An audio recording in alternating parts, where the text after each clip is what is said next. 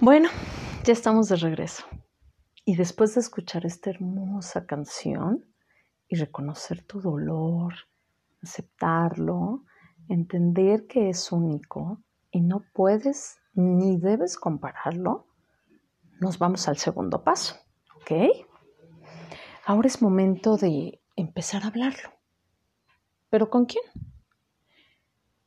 Con quien te sientas en plena confianza entendido y, ¿por qué no, apapachado? O bien puedes escribir una carta a ese ser querido que perdiste, diciéndole cómo te sientes. Escribir desde el corazón.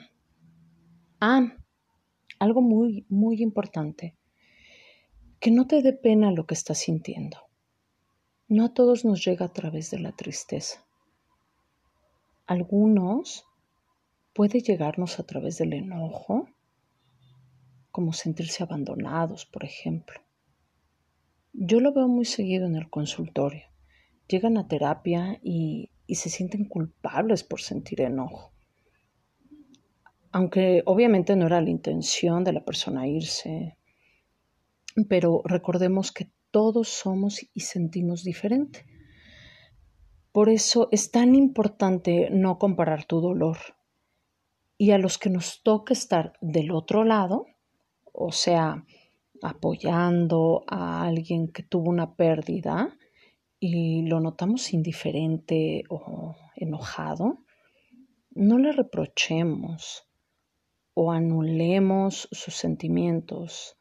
O sea, no está padre, no, no, no va a ayudar a la persona. Si quieres ayudar, lo que menos estás haciendo es ayudarlo si a ti te toca apoyar al que ha perdido a alguien y quieres apoyarlo de verdad, solo escúchalo.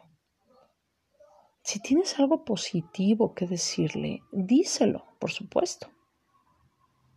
Pero si no, por favor, no le llames para criticarlo o atacarlo.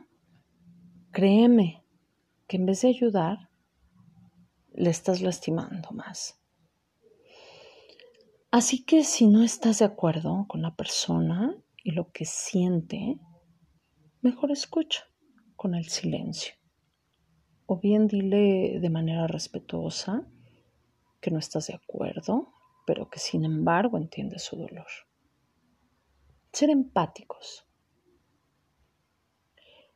Perder a alguien es una experiencia que necesita ser compartida, acompañada y sostenida, con abrazos o incluso con silencios respetuosos, claro. Como ya lo mencioné antes, no con reproches o críticas. Eso es para los que nos toque escuchar esta vez, ¿ok? Y antes de ir al tercer paso del duelo, y como este programa es temático, comparto esta canción de Vicentico, el vocalista de los fabulosos Cadillacs, quien siendo muy joven perdió a su hermana Tamara. Ella murió por una sobredosis, así que esta canción va dedicada a todos, pero sobre todo a los que han perdido a una hermana, o a un hermano. Imagino que no es nada fácil. Incluso yo lo, yo lo viví con una persona muy cercana a mí. Y, y pude ver el, el inmenso dolor que esto representa. Y como dice esta canción,